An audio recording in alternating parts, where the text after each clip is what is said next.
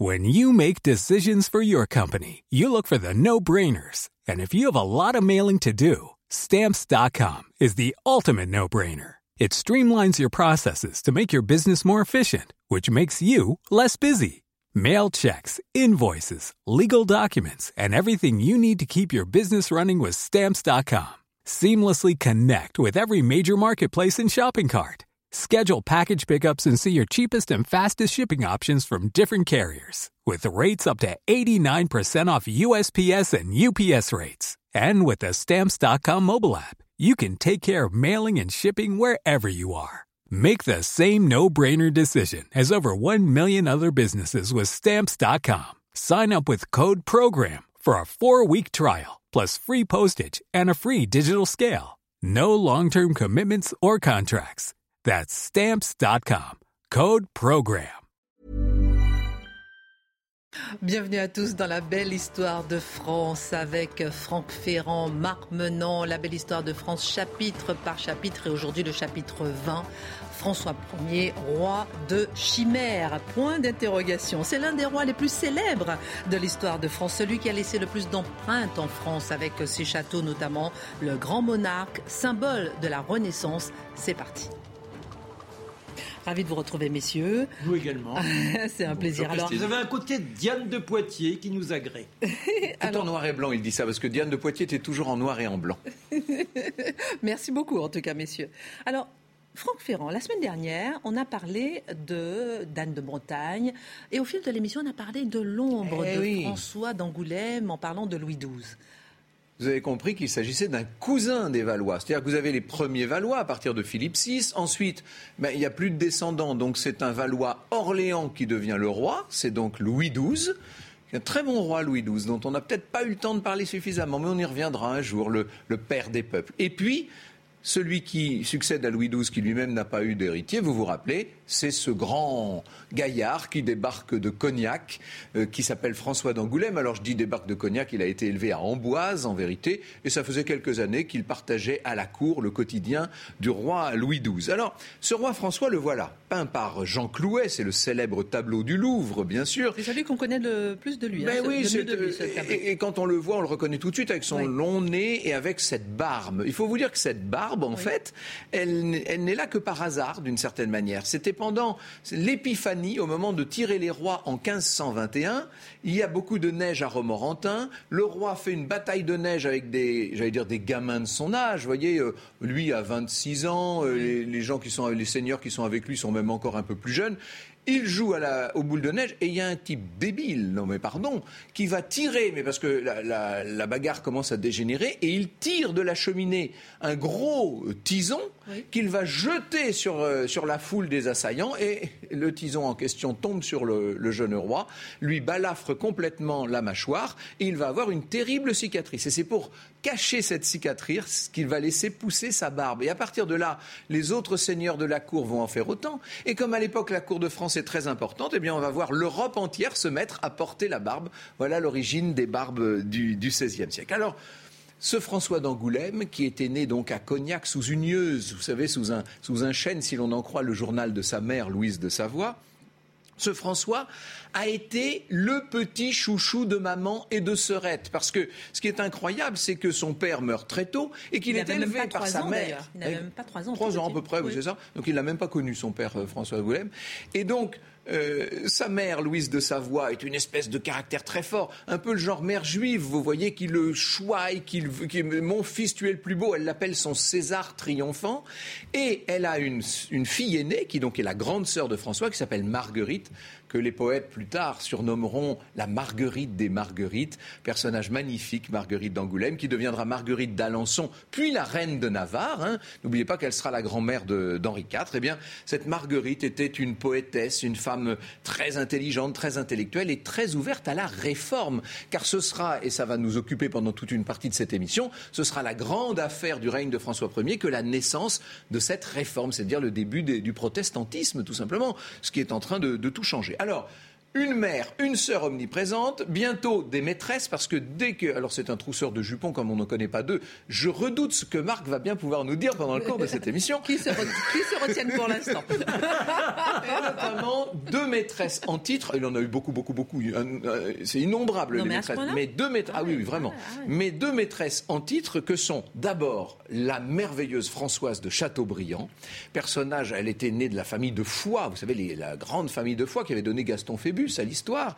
Et cette euh, Françoise de Chateaubriand, après Pavie, parce que Pavie c'est la grande date du règne, c'est là que tout bascule, après Pavie, elle ne retrouve pas sa place. On a jeté dans le lit du roi une nouvelle qui s'appelle Anne, Anne, de Pisseleu et qui sera duchesse d'Étampes.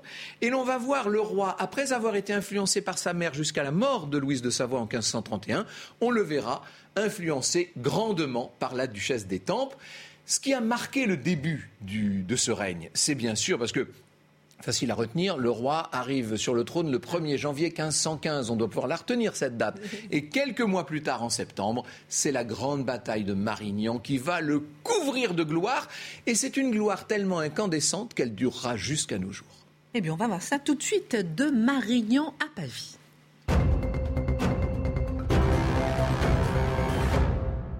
Ses deux prédécesseurs, Charles VIII et Louis XII, avaient une obsession de l'Italie. Alors, euh, François Ier, est-ce qu'il marche dans leur pas, Marc Menant Oui, bien sûr. J'aimerais quand même m'arrêter deux secondes. Ah sur l'image de Louise de Savoie en adulation de son fils Mont-César.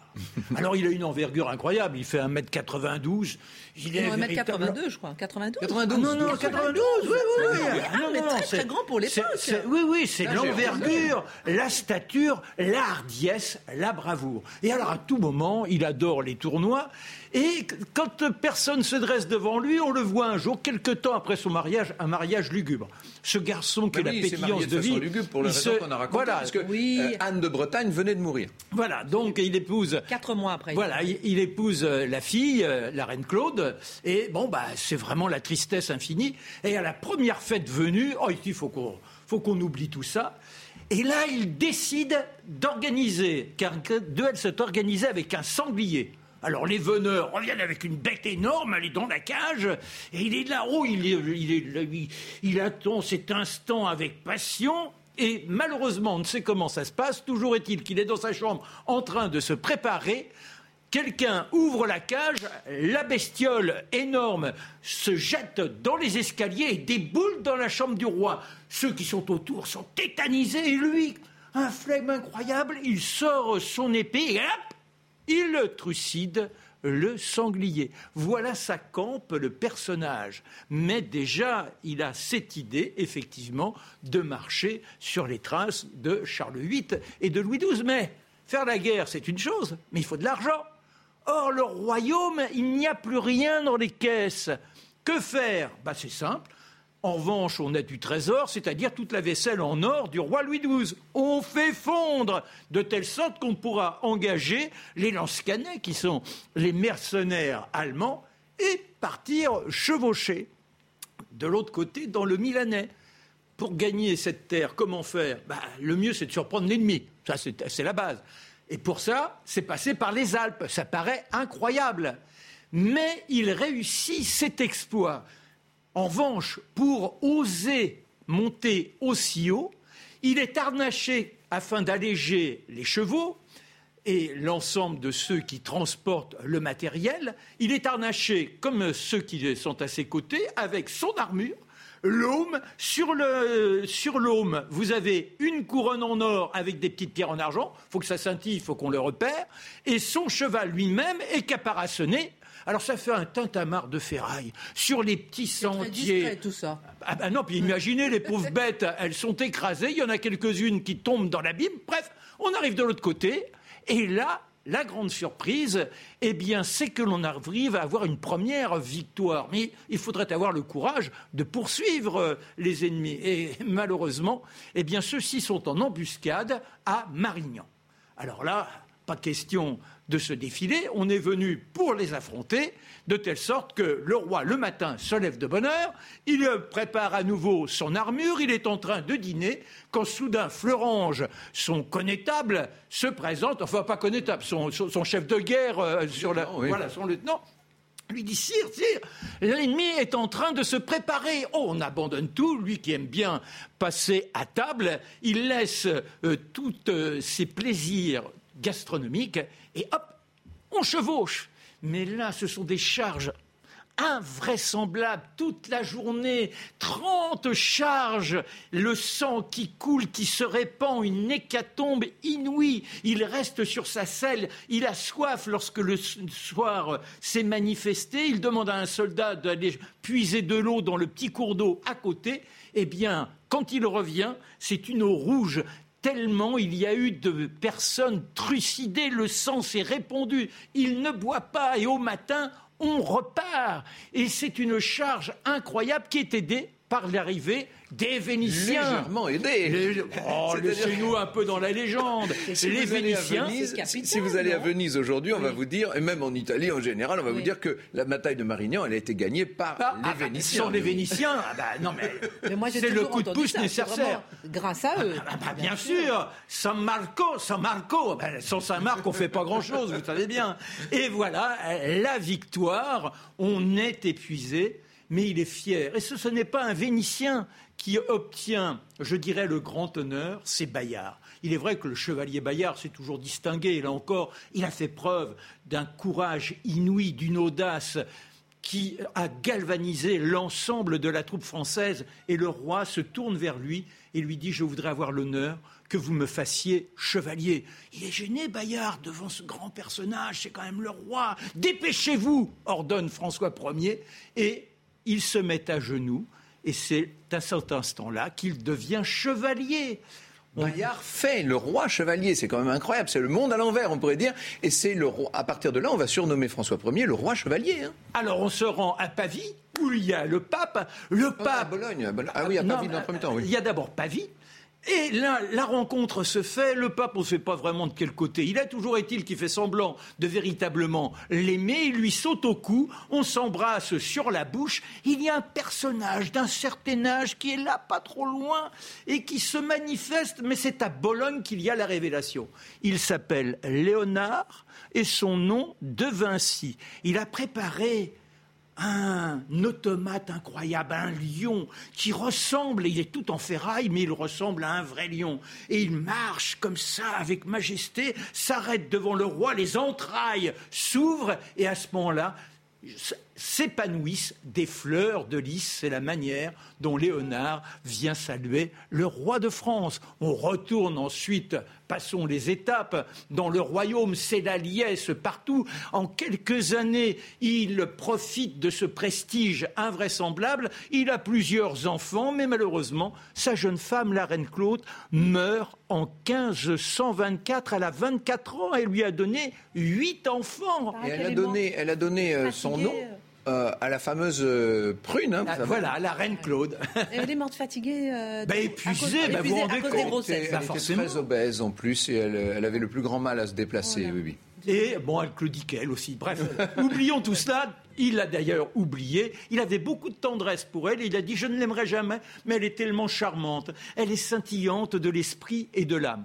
En revanche, il a déjà une jeune personne qui sait embraser ses sens. C'est Françoise de Foix, Madame de Chateaubriand. Il a entendu parler d'elle. Tout le monde à la cour d'ici est une personne qu'il faut regarder comme un soleil. C'est Madame de Chateaubriand. Oh, ben, il veut la voir.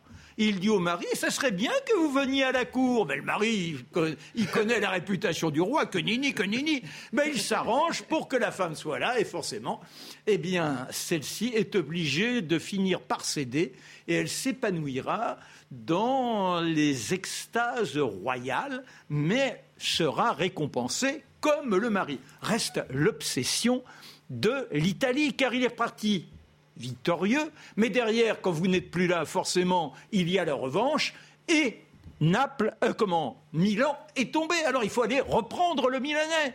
Et nous sommes en maintenant dix ans après Marignan, et le voilà qui repart, les Alpes, toujours le même tintamarre, euh, harnaché comme je vous l'ai décrit tout à l'heure, on redescend, on se retrouve face à l'ennemi, on fait une première charge. Malheureusement, les soldats français sont victimes d'un flux de vente.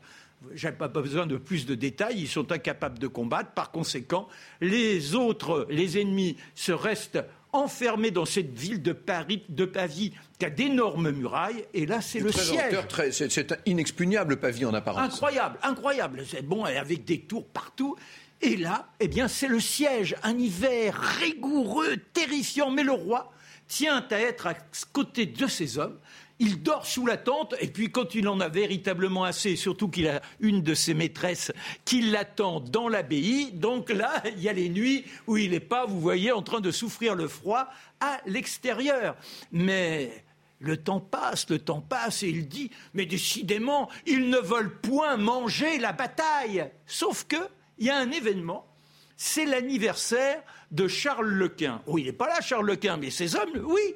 Et c'est le 24 février. Il se trouve qu'on n'a plus les moyens de la payer la soldatesque espagnole. Et là, les chefs décident de passer bah, à la bagarre, et en plus, le jour de l'anniversaire du roi. Il est prévenu au dernier moment on, aperçoit la jeune dame dont j'ai parlé il y a quelques instants qui jaillit d'un fourré. Le roi se présente quelques instants après et hop, c'est l'armure et c'est la bagarre. Une bagarre qui est déclenchée avec les coups de canon. On a la chance d'avoir des canons énormes. C'est la fameuse artillerie française qui est en train de faire des ravages sur tous les champs de bataille. Voilà, et qui est en train d'abattre littéralement ceux qui sont en face. Mais là, il a l'orgueil. Bah oui, c'est César. Alors, euh, c'est pas les canons qui vont emporter la victoire. Faut y aller, les gars. C'est la Furia Française. Et hop, on jaillit, mais forcément, les, canons, les boulets, on est obligé d'arrêter. Et là, ça tourne. Et ça tourne au désastre. Passons les détails. Toujours est-il qu'à un moment, le roi se retrouve avec son cheval qui est tué sous lui plus de 20 blessures. Il choit, on le redresse, il sort son épée, le clairon à côté qui essaie d'avoir des secours, il ruisselle de sang le bras, le visage, mais il veut tenir, il veut tenir, et soudain, il aperçoit face à lui c'est le vice-roi d'Espagne, Lannoy. Et là, eh bien, il peut se rendre devant lui, il lève son aume, il sort son gant, ce qui signifie qu'il se rend. On, le glisse en dehors de la bataille, dans une tente, on le soigne, et là se présente le connétable de Bourbon qui veut lui baiser la main. Oh le traître, le félon Il n'en est pas patient, il la retire. Il faudra qu'on explique pourquoi. Hein. Oui. Parce que c'est vrai que c'est quand même l'homme qui venait de le trahir, son propre cousin. Mais vous allez nous raconter ça, je serai à l'affût avec mon oreille. Alors, nous, nous avons le roi qui est là, il a faim comme il écrit à sa mère, nous sommes restés le cul sur la selle et nous sommes épuisés. Et donc, il demande un bouillon et on lui sert le bouillon avec les œufs qu'on cuit dedans, mollet et du parmesan. Il est légèrement régénéré, ensuite enfermé dans une forteresse, 90 jours, et puis, eh bien, on le conduit à Madrid. Et là, c'est véritablement des conditions, je dirais, de brigand dans un cachot. Enfin, pour un roi, il n'est pas traité à la mesure euh, du prestige de son titre. Il est là, il entre en souffrance, mais ça va plus loin que ça. S'il commence à avoir quelques étourdissements et il tombe dans un coma, on s'aperçoit qu'il a un abcès du cerveau. Charles Quint est affolé, pensez, le roi qui mourrait dans ces conditions, il vient le voir, on, est tellement inquiet qu'on fait venir Marguerite, sa sœur, qui se présente avec les prêtres, et c'est le, voyage pour Marguerite qui arrive de Lyon, hein, qui a fait tout ce Il angoisse. N'oubliez pas, c'est ce que Franck a signalé tout à l'heure. Elle aime, c'est ce frère formidable. Et pour elle, c'est toujours l'idée de cette victoire de Marignan. Elle vient, il est en train de mourir, et oui, il n'a pas un, a beau essayer de susurrer, il ne réagit pas. Les saints, le saint sacrement lui est donné. On lui tend également l'hostie. On arrive à écarter les lèvres. Il a cette hostie qui lui vient sous le palais. Et alors là, est-ce légende ou pas Toujours est-il que quand on lit la chronique, quelques minutes plus tard, le roi se retrouve avec un flux de sang qui euh, sort des narines. Il est comme libéré de ce qui entravait son cerveau. Il se redresse. C'est un véritable miracle. Il est sauvé. Voilà François Ier qui maintenant affrontera dans quelques jours son ennemi, Charles Quint. Comment sortir de cette situation sinistre d'être prisonnier? Mais ça, c'est Franck qui va nous éclaircir. Le retour de Pavie.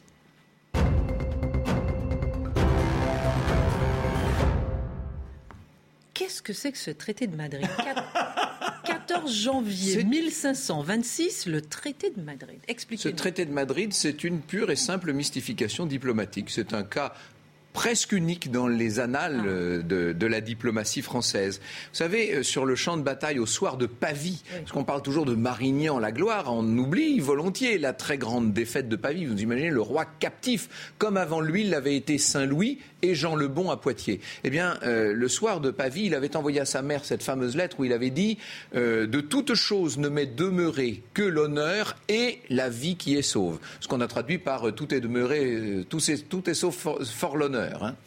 Tout est perdu, fort l'honneur, disait-on dans les manuels scolaires d'autrefois. Eh bien, en effet, ce roi se retrouve maintenant captif avec tous ces grands capitaines qui sont avec lui sous les verrous, ceux qui ne sont pas morts, parce que Bonivet est mort, la Trimouille est mort, la Palisse est mort, mais il y en a beaucoup qui sont avec lui en captivité à Madrid. On essaie de négocier, c'est sa mère, bien sûr, Louise de Savoie, qui, à travers sa fille Marguerite, négocie les conditions de la paix, mais le chancelier Gattinara, qui lui négocie pour l'empereur Charles Quint, ne veut rien savoir. Et on va acculer François Ier à signer en geôle un traité, le fameux traité de Madrid, qui prévoit, bah, qui prévoit que la Bourgogne, c'est surtout ça. N'oubliez pas que, après tout, Charles Quint est le petit-fils de Charles le Téméraire. Et lui, ce qu'il veut, c'est récupérer sa Bourgogne. Eh bien, la Bourgogne, la France va en faire don à l'Empire, enfin en l'occurrence à Charles, qui est donc roi d'Espagne, souverain de tous les Pays-Bas, souverain de toutes les colonies espagnoles du Nouveau Monde, bien sûr, et euh, empereur par ailleurs, donc euh, empereur de tout le Saint-Empire romain germanique, l'Autriche et le reste. Vous imaginez la, puissance de, de, Charles Quint Eh bien, il va récupérer maintenant la Bourgogne, et puis on va dire que la sœur de Charles, Éléonore, va épouser François Ier. Euh, ces deux enfants qui sont. Alors, il est prévu comme gage de ce traité que François sera libéré, mais l'empereur, pour ne, parce qu'il n'a qu'une confiance limitée dans la parole de ce personnage, décide qu'il prendra en otage deux de ses trois fils, donc François l'aîné et Henri le cadet. Ce sont des petits gamins, ils ont 7-8 ans, vous voyez, et ils débarquent, les pauvres chéris, vous imaginez, ils prennent la place de leur père en prison. Alors ils arrivent avec 40 serviteurs, bon tout ça pour l'instant ça va à peu près bien. Sauf qu'à peine libéré, François Ier n'a rien de mieux à faire que de signer une nouvelle alliance avec tous les ennemis de Charles Quint. Ça paraît complètement fou cette histoire. Alors que ses, enfants, ses fils sont en prison. Eh ben oui, mais là, ça veut dire que leur statut va changer complètement. Avec cette Ligue de Cognac, comme on l'appelle en 1526, Charles Quint redevient l'ennemi de la France en général et de son roi en particulier, et il va mener la vie dure à ses enfants qui ne seront libérés qu'à la fin de l'année 1529. Trois ans d'une longue captivité, reprise de la guerre. Cette fois, ce sont les femmes qui vont négocier la paix. C'est la mère de François Ier, Louise de Savoie, et la tante de Charles Quint, dont nous avons déjà eu l'occasion de parler, Marguerite de Bourgogne, Marguerite d'Autriche, pardon. Ce sont elles qui vont se retrouver à Cambrai Marguerite d'Autriche, rappelons, qui avait été fiancée à Charles VIII. Voilà. Et, au dernier moment, ça s'était arrêté. Exactement. Et ce sont elles qui, donc, à Cambrai, vont négocier cette paix des dames. On retrouve la paix en, en 1530. Pendant ce temps-là, la cour n'est plus la même. Parce que quand François Ier est rentré de Pavie, il a bien compris qu'on ne pouvait plus mener tout à fait la même vie qu'avant. Les, les, caisses du royaume, alors là, c'est plus qu'elles sont vides, c'est qu'on est archi endetté parce qu'il a fallu payer l'énorme rançon pour sa libération. On décide de ne plus vivre dans les, dans les châteaux de la Loire, à Blois, à Amboise, etc., mais de remonter dans la capitale, à Paris. Ça va être le nouveau Louvre. Et comme le roi ne tient pas en place au Louvre, on va très vite lui faire deux résidences. Une qu'on a oublié aujourd'hui qui s'appelle le château de Madrid, qui était inspiré de ce qu'il avait vécu à Madrid justement pendant sa captivité. Et puis l'autre château que vous connaissez bien, ce sera le château de Fontainebleau. Notons que si j'ai bien lu deux ou trois biographies, il semblerait que la somme réclamée était l'équivalent de 450 tonnes d'or. Vous vous rendez compte? Imaginez, une, on, avait mis, on avait chargé cet or sur des mules Et les mules en question, faisaient, ça faisait plusieurs kilomètres de convoi pour porter tous ces torts. Ça devait être extraordinaire. On dira un mot tout à l'heure de la trahison du connétable. Je peux peut-être en dire juste un tout petit mot. Il faut savoir que François Ier, au tout début de son règne en 1515, mais oui, il avait fait de de Charles de Bourbon. Charles de Bourbon était le gendre d'Anne de Beaujeu. Anne de Beaujeu, c'était cette fille de Louis XI qui, pendant la, minorité de, Charles VIII, avait géré le pays. Vous savez, c'était Madame la Grande. Je vous avais raconté, elle avait tenu tête au grand. Eh bien, elle avait maintenant un gendre, et ce gendre, il possédait tout le milieu du royaume, ce qu'on appelle le Bourbonnais. Il était donc duc de Bourbon, connétable de France. Et comme le roi a voulu lui reprendre ses apanages, et comme la mère du roi, la mère du roi, Louise de Savoie, a prétendu l'épouser, eh bien, il a fini par trahir le roi de France et par s'allier avec, voilà, vous voyez, le Bourbonnais, c'est gigantesque, hein, c'est, tous, ces, tous ces États, si je puis dire, ces territoires au cœur même du royaume. Il a fini, par, s'allier avec Charles Quint, vous imaginez C'est-à-dire qu'on a vu le connétable de Bourbon, le premier soldat de France, se battre au nom des impériaux contre Charles, contre François. C'est la raison pour laquelle, sur le champ de bataille de Pavie, François a refusé de saluer, bien entendu. Et, et n'oublions pas que Bayard, au moment où il meurt dans une autre bataille, le connétable se précipite, il est toujours à l'ennemi, se précipite vers lui, il a tellement de respect pour lui, et le chevalier Bayard refuse qu'il le salue et qu'il lui reconnaisse incroyable, ces histoires de trahison. C'est incroyable. On n'en a pas fini. Dans un instant, on va parler de, son grand rival, justement, Charles Quint. On parlera de la duchesse temps Vous avez commencé à en mhm. parler. On parlera de François Ier, père des arts et des lettres. Ça aussi, euh, un, un moment très important dans l'histoire de François Ier. Tout de suite, la belle histoire de France continue. La belle histoire de France continue avec Franck Ferrand, Marc Menant. Nous sommes au chapitre 20 avec euh, François Ier, roi de Chimère. Point d'interrogation. Dans cette deuxième partie, nous allons parler euh, de son grand rival, Charles Quint. On a commencé à en parler. Nous allons parler du règne de la duchesse d'Étampes. Est-ce que c'est une arriviste ou pas? On se dira tout. Et puis on fera le bilan de ce roi euh, François Ier entre Franck Ferrand et Marc Menant. Tout de suite, je me tourne un peu vers vous deux. avant d'aller plus loin, quand on pense François Ier, on pense justement au père euh, des arts et des lettres, de, le, voilà, le symbole de la Renaissance, tout ce qu'il a été cherché en Italie. Enfin voilà, c'est quand même une merveilleuse image. Euh, avant d'avoir l'éclairage de Franck, je voudrais ramifier au propos de, en préambule de l'émission. Franck euh, nous a parlé de son éducation, nous a dit sa sœur Marguerite, femme très éclairée. Lui, c'est pareil.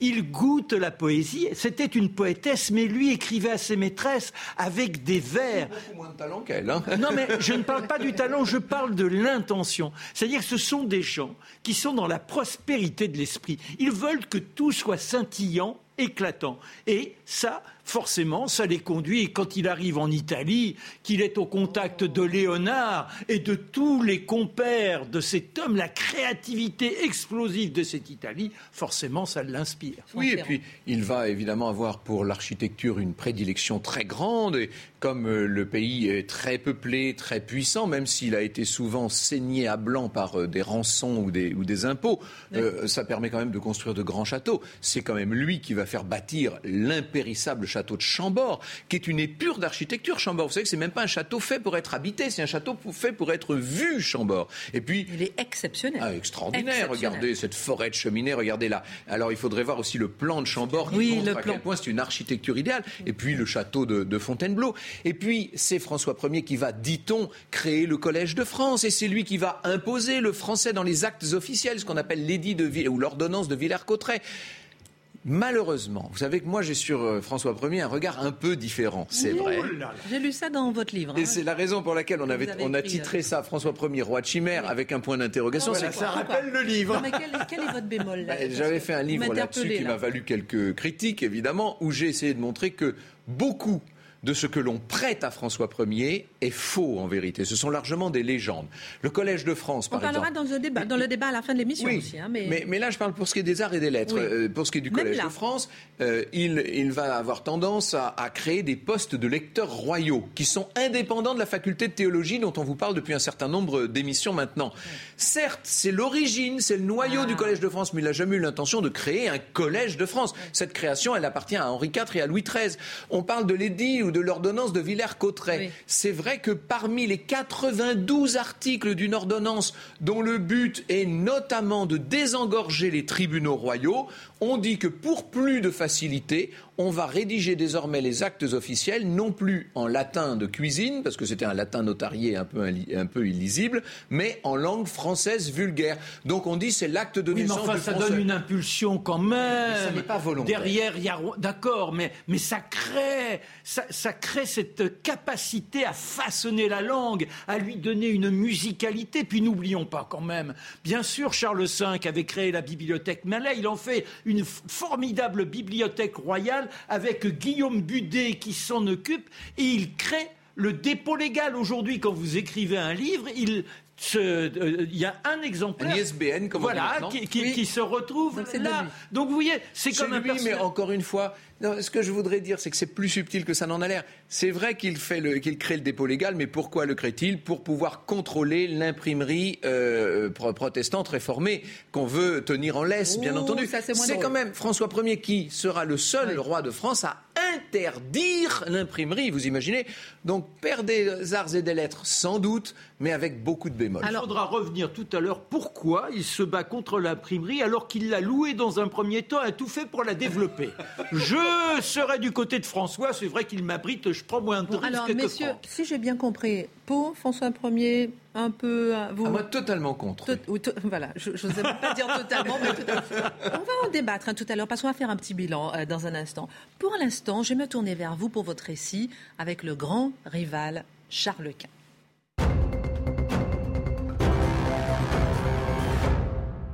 Alors, on a vu tout à l'heure, hein, Franck Ferrand, euh, qu'il a été fait prisonnier par Charles Quint. Est-ce que petit à petit, leurs relations vont s'arranger avec le temps? Non, elles ne peuvent pas s'arranger parce que si vous voulez comprendre François Ier, vous avez compris maintenant dans quel camp je me situe. Oui, hein, c'est clair. Mais si vous voulez comprendre François Ier, dans tous les actes de sa vie, dans toutes ses batailles, dans tous ses traités, dans toutes ses alliances internes, dans ses finances, dans ses amours, son seul point commun, et dans sa politique religieuse, dont on aura l'occasion de reparler, ce qui l'anime, c'est d'abord sa vanité. Cet homme a un amour immodéré de lui-même qui lui a été transmis d'ailleurs par sa mère et par sa sœur qui en ont fait le petit chéri génial. Dès qu'il disait trois mots, c'était magnifique. Personne ne l'a jamais contré, personne ne l'a jamais bloqué, personne ne l'a jamais contraint, si je puis dire. Plus, et donc, que, les, plus que les autres rois. Ah, sans aucune comparaison, sans aucune comparaison. Et n'oubliez pas en plus que c'est un peu une famille de nouveaux riches. Ce sont des gens qui n'avaient strictement aucune chance jamais de monter sur le trône et les circonstances de l'histoire les ont balancés sur le plus grand trône d'Europe. Vous imaginez dès le départ, ce que tu fais, quand elle s'est dit que cette femme, son fils n'a aucune chance d'être roi, et elle l'élève en étant persuadée qu'il sera roi. Circonstance stratégique, euh, voilà. Alors, il y a eu en 1519, vous voyez, Marignan c'est 1515, 1519, il y a une chose essentielle qui est l'élection au Saint-Empire romain germanique. Il faut succéder à Maximilien. Et on va élire, vous savez que ce trône-là, cette couronne de l'Empire, de l'Empire allemand si vous préférez, cette couronne est une couronne élective, c'est-à-dire que ce sont de grands électeurs qui élisent. Bon, que font les différents souverains d'Europe? Le roi d'Angleterre, Henri VIII, que François Ier d'ailleurs euh, en 1520 rencontrera ensuite au camp du Drap d'Or, mais on n'aura peut-être pas le temps de parler de ça non plus. Mais le euh, Drap d'Or, ça veut bien dire, c'est-à-dire que tout à l'heure on parlait des 450 tonnes d'or, là ça scintille de partout. Ah Donc ah Henri VIII et d'autres. Tout le monde veut ce poste. Et François Ier se dit, mais attention, j'ai peut-être là l'opportunité de renouer avec l'empire de Charlemagne. Si je deviens non seulement roi de France, de cette immense puissance centrale de l'Europe, mais en plus empereur du Saint-Empire romain germanique, c'est toute la France, toute l'Allemagne, c'est tout ça qui va faire un gigantesque empire. François veut être élu. Il envoie l'amiral de Bonnivet pour faire campagne. Il achète à prix d'or les électeurs. Sauf que la tante de Charles, Marguerite, dont nous parlions, l'autre Marguerite, hein, celle d'Autriche, euh, elle est beaucoup plus maline. Elle donne aux électeurs des lettres de change à tirer sur la banque fugaire d'Augsbourg. Et elle dit, si vous votez pour mon neveu, on vous donnera cet argent. Si vous ne votez pas pour lui, bah, que voulez-vous que je vous dise? Et donc, que font les, les électeurs? Ils empochent l'or français ils prennent les lettres de change allemandes et ils attendent, ils élisent l'allemand et du coup ils récupèrent. Voilà comment Charles, Charles Ier d'Espagne, qui, euh, qui possédait déjà les Pays-Bas, la Bourgogne, ce que je vous ai dit, Charles Ier d'Espagne, le fils de, de, Jeanne la Folle, va devenir l'empereur Charles V, Charles V si vous préférez. Et ça, Ça, François ne l'a jamais digéré. Quand on est venu lui annoncer, il était, euh, c'était, il y avait un, grand bal, enfin une grande soirée à la cour de France, et on vient lui annoncer discrètement à l'oreille que c'est Charles qui vient d'être élu empereur on dit que le roi est devenu très blanc et qu'il a manqué défaillir. Et il s'est retiré dans son cabinet et pendant plusieurs jours, on ne pouvait même pas lui parler. C'est la plus grande déception de sa vie. Et toute sa vie, mais quand je vous dis toute sa vie, de 1519 à sa mort en 1547, il est obsédé. Mais quand je vous dis c'est obsédé, c'est matin, midi et soir par une chose vaincre Charles Quint. vaincre Charles Quint. Mais non, bah, Charles Quint, il se défend contre François Ier, évidemment. Mais lui n'est pas obsédé du tout par François Ier. C'est François qui est obsédé par Charles. Alors il y aura cette paix des dames dont on parlait en 1529. Il va y avoir en 1536 la mort du dauphin. Le fils aîné de, François, qui s'appelle également François, va jouer un match de paume euh, dans les prairies d'Ainay, près de, près de Lyon. Et il, a, fait très très chaud hein, au mois d'août. Il a extrêmement chaud, il est torse nu, il transpire. Il se fait livrer un bro d'eau glacée, à la glace, comme on disait à l'époque. Et il va boire deux grands verres d'eau glacée. Il va faire sans doute l'équivalent de ce qu'on appellerait une hydrocution. Toujours est-il qu'il tombe très malade, tellement malade qu'il en meurt. Et l'on va accuser son écuyer, Montecuculi, de l'avoir assassiné. Et ce Montecuculi, il se trouve qu'il a autrefois servi Charles Quint. Eh bien voilà, François Ier est certain que c'est l'empereur qui est venu assassiner son fils. C'est pas vrai du tout, mais il en est convaincu. Et on va relancer la guerre euh, de nouveau. Et la fin de ce pauvre homme dans des conditions de torture incroyables. Et euh, François Ier, finalement, va refaire la paix avec, euh, avec l'empereur qu'il rencontre dans le midi de la France. Grande célébration à Aigues-Mortes, etc. Et puis finalement, très vite, on relance la guerre de nouveau en 1542. Entre-temps, il y a eu, euh, je raconte ça en quelques mots, il y a eu ce passage incroyable du voyage de Charles Quint en France. On est pendant une période en 1539 où pour une fois la France et l'Empire sont en paix. Charles Quint vit chez lui, en Espagne, il est à Tolède, et il doit aller mater une révolte à Gand ça vous rappelle quelque chose? C'était déjà ce qu'avait fait son grand-père Charles le Téméraire. Vous vous rappelez? Bon, il va euh, demander au roi de France pour aller plus vite, tout simplement, l'autorisation de passer par le royaume de France puisqu'ils sont en paix. Euh, Charles, Charles Quint est beaucoup plus pacifique que François Ier. On peut même pas comparer d'ailleurs. Et François Ier se dit pourquoi pas? Mais alors là, une idée germe dans l'esprit vaniteux de notre cher roi François, qui adore en mettre plein la vue au monde entier. Il se dit ah, il veut passer par la France, eh bien, il va voir ce que c'est que la France. Et ordre est donné à toutes les municipalités de dépenser tout l'argent possible pour faire les plus grandes fêtes, les plus grands décors. On, nettoie de fond en comble tous les châteaux de la couronne. On met des, des, lits de roses sur le chemin de l'empereur euh, Charles dont on a quand même oublié qu'il est en deuil car il vient de perdre Isabelle de Portugal, qui était sa chère épouse, et qu'il est en pleurs et qu'il est prostré. Il était déjà un peu prostré de nature, vous me direz. Il est en grand deuil avec ses chapelains, etc. Et partout où il arrive, dans le moindre village, on lui impose des kermesses, des fêtes, des banquets. François Ier va le noyer littéralement, lui qui était un ascète, qui mangeait très peu, qui ne buvait que de l'eau. Là, François Ier le couvre de victuailles, d'alcool, de danse, de fêtes. Et ce pauvre Charles Quint presque mourant, va quitter en 1539 le royaume de France en se disant plus jamais, s'il faut, j'affronterai les tempêtes ou j'affronterai les barbaresques, mais plus jamais les fêtes du roi de France. Bref, pour aller, à la fin, guerre, guerre, guerre. On reprend la guerre en, en 1542. Ça durera quasiment jusqu'à la mort de François Ier en 1547 et cette guerre, elle se prolongera avec le fils de François Ier, Henri II, jusqu'à la grande défaite de la, Saint-Laurent en 1555. Et l'année suivante seulement, Charles Quint abdiquera ses couronnes. Il donnera sa couronne d'empereur à son frère et sa couronne de roi d'Espagne et des possessions euh, des Pays-Bas à son fils. Ce sera l'origine du règne de Philippe II. Quant à François Ier, il ne sera plus là, mais j'ai envie de dire jusqu'à la fin, jusqu'à son lit de mort, François Ier est obsédé par une chose, il faut vaincre l'empereur, il faut vaincre Charles Quint.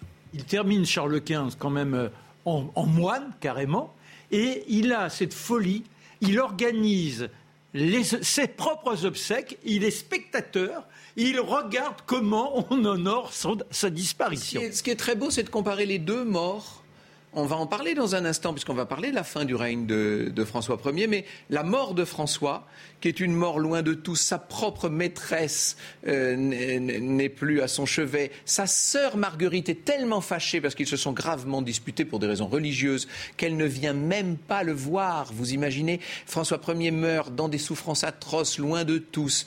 Et de l'autre côté, vous avez Charles qui s'est retiré au monastère de Juste au milieu de sa collection de pendules, qui a réconcilié sa famille légitime et sa famille naturelle et qui meurt dans l'amour de tous et dans l'encens des messes qu'il suit depuis son lit. Intéressant ces deux fins. Euh, juste un mot peut-être sur le nom de François. Comment est-ce qu'il a été choisi? Parce que c'est le premier roi qui s'appelait François. Oui. Pendant que j'y pense. Hein, François, ça veut dire qu'il est français. N'oubliez pas qu'il est de cette famille de Valois où on veut mettre en avant l'appartenance à la France. Et vous savez que les États généraux de Tours avaient dit à Louis XII qu'il voulait comme dauphin, comme successeur, Monsieur François, qui était tout François, disait-il. Oh. C'est-à-dire que ce prénom a joué un rôle dans l'élection du dauphin. Si Éric Zemmour dirait voilà l'assimilation. en tout cas, premier roi qui s'appelait François. Alors, on va parler maintenant du règne. On ne la connaît pas beaucoup, la duchesse d'Étampes.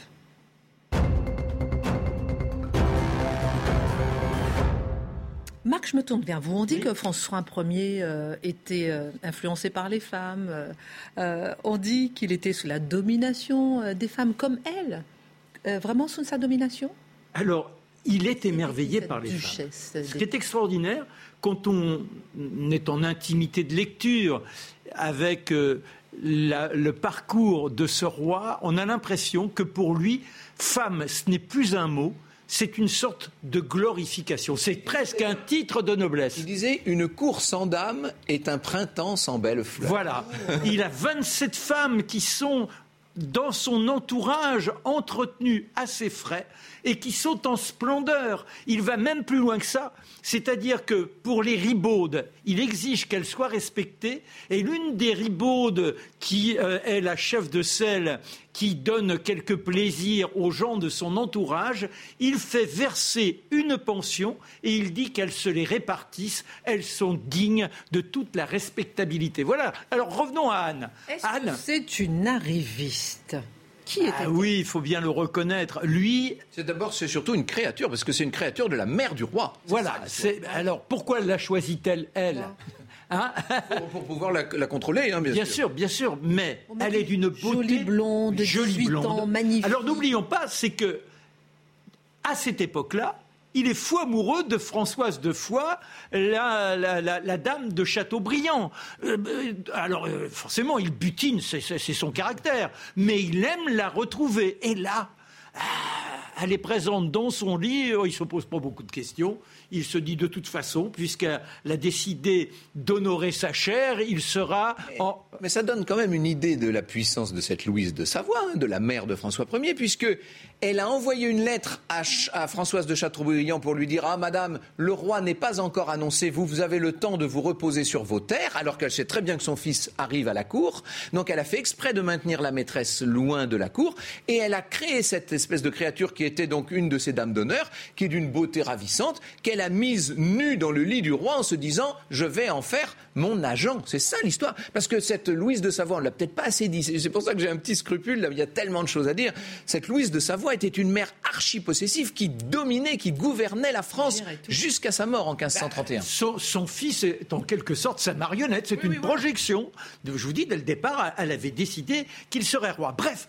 Bon, bah, il est conquis, d'autant que cette femme est d'une très, très, très, très grande intelligence c'est une un éblouissement, je dirais, quand on l'écoute parler. Elle est poétesse, elle, aime les arts et elle l'entourloupe littéralement, c'est-à-dire qu'il est, il est ensorcelé, mais elle ose s'infiltrer dans les affaires du roi. Elle, c'est elle qui s'impose comme véritable connétable. Elle décide des guerres, elle décide comment on va les mener. Elle est capable en plus de toutes les trahisons, car ce qui compte, c'est l'enrichissement de sa famille.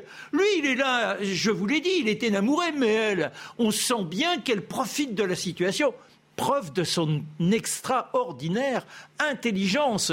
Et en son nom, eh bien, je dirais, ou en, son, en ses suggestions, le roi va commettre énormément d'erreurs, mais il n'en reste pas moins que jamais, jamais il ne la répudiera, et c'est elle qui se soustraira au moment où il en aurait sans doute le plus besoin, car le roi tombera malade avec des abcès du périnée, ce qui le conduira à sa fin. Alors, monsieur, il y aurait tellement de choses à dire sur François Ier. Prenons deux minutes pour faire un petit bilan. On a bien compris que vous n'avez pas un très beau portrait de François Ier, vous, oui. Quel bilan on peut faire, on peut tirer de François Ier? C'est difficile de dire du mal de François Ier parce que c'est le roi préféré des Français, c'est euh, l'amoureux des, dames, c'est le, le, créateur de Chambord et l'ami de, Léonard de Vinci. Euh, c'est un homme qui était grand, beau, qui aimait la vie, qui était très chaleureux avec le petit peuple, qui était très simple dans son comportement comportement. Bref, n'en jetez plus. Maintenant, regardons le règne.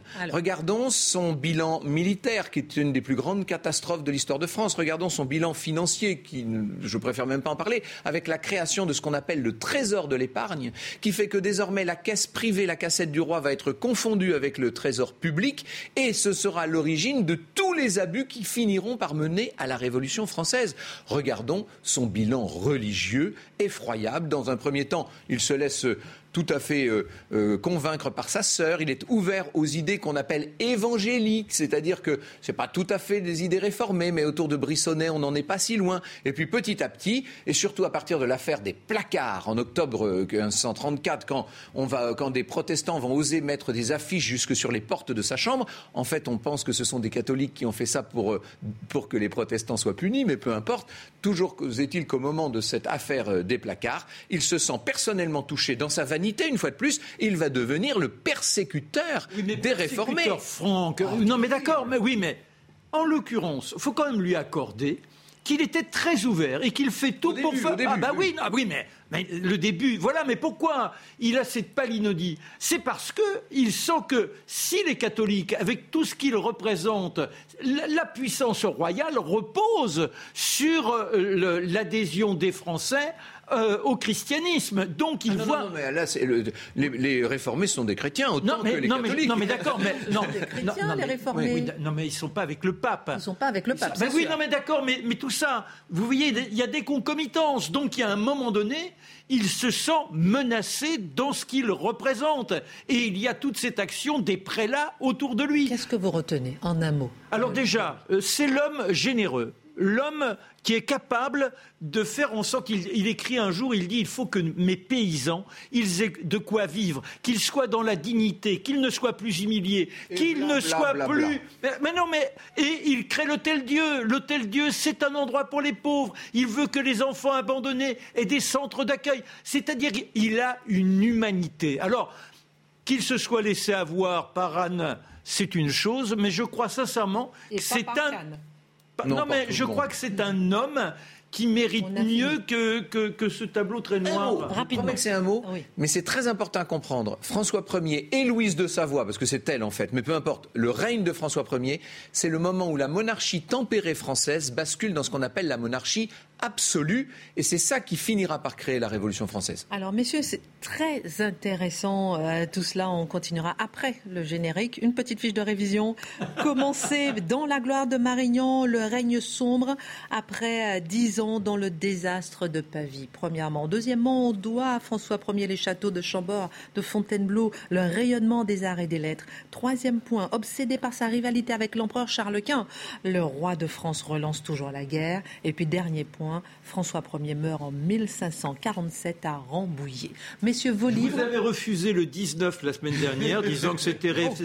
Eh bien là, je vous l'accorde parce que sur un sujet aussi compliqué, arriver à, synthétiser de cette façon, je m'incline. Bravo Christine. Vous m'avez passionné, messieurs. Rapidement, vos deux livres. Alors, Un prince de la Renaissance. Oui, de Robert Knecht, magnifique étude, une des plus récentes, une des plus subtiles, et dans lesquelles, si vous savez lire entre les lignes, vous verrez pas mal de condamnations. Ah. Si vous n'avez pas le roi, le roi de chimère, François Ier, je vous propose un roi ennobli, je dirais, un roi qui apparaît comme étant une référence et qui mérite cette image, cette iconique que nous connaissons, c'est le François Ier d'André Castelot, aux éditions Perrin. Merci messieurs, fin de cette émission. Oh, la semaine prochaine, les règnes de Catherine de Médicis. Merci de nous ah. avoir suivis. À la semaine prochaine. Il l'aimait beaucoup.